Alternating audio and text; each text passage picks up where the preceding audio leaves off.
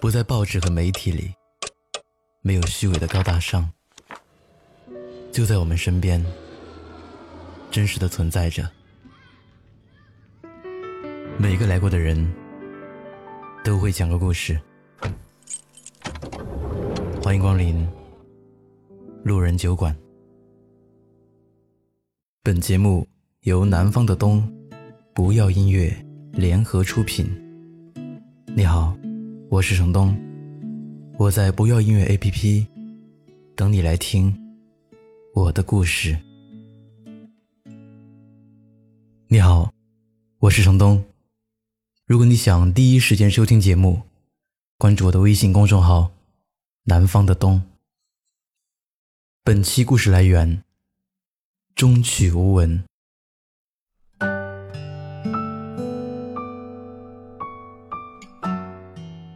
在我读高中的时候，手机还不像现在普及。课间休息，大家最喜欢去的地方是学校的收发室。当时我交了一个四川笔友，我给他写信，喜欢引用诗词：“少年听雨歌楼上，红烛昏罗帐。”他告诉我，和身边的人根本没有共同话题。他就只会聊火箭、原子弹、宇宙探索。大家都觉得他是神经病。女生上厕所不会约他，男生恶作剧也不会考虑他。他相信自己可以造出原子弹，要去发现一颗用自己的名字命名的小行星。在此之前，他照着一本地摊杂志的方法。用摔炮里的火药制作火箭，把裤子给烧了。周末时间，同龄的女孩到处为自己喜欢的超级女生拉票。她只对粒子对撞机感兴趣。睡前没有可以犯花痴的男生。中微子观测站能看到什么风景？那是我经历的最难考的一次月考。下午一点半考数学。一个小时过去了，选择题还没做完。监考老师突然把所有的学生都喊到操场上。二零零八年五月一十二日，汶川地震。他没法再给我写信。如果他还活着，今年刚好二十六岁。二十六岁，他应该已经结婚了吧？也许会迫于父母的压力。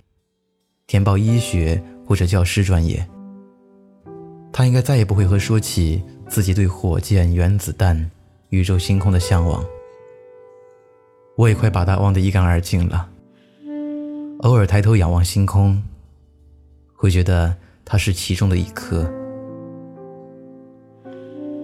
陈英雄执导的电影《青木瓜之味》，曾获得过第六十六届奥斯卡最佳外语片的提名。影片里有个老爷子，时常会游荡在女主角的房前屋后。年逾古稀的老人，依旧把自己收拾得很干净，皮鞋光亮，西装笔挺，小礼帽盖着白头发。他深深爱着住在阁楼里的老太太，从青涩少年到白发老翁，知心绝对。老太太七年都没有下过楼，因为她最疼爱的孙女阿桃夭折了。她很伤心。老爷子很想念老太太的时候，就会精心装扮一番，去老太太楼下转悠，哪怕见不到对方，也心满意足。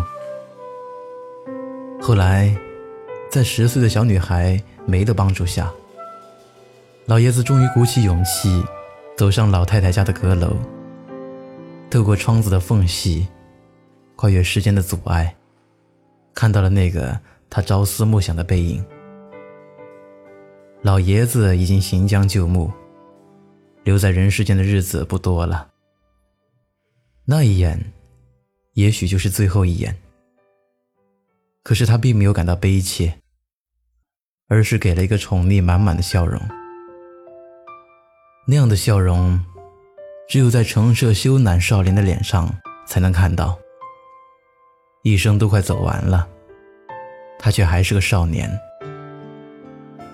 少年有什么值得称赞的呢？我就是想骑着自行车去风雨里狂奔，去给一个姑娘送雨伞，就是绕了几条街，只为了和一个姑娘偶遇。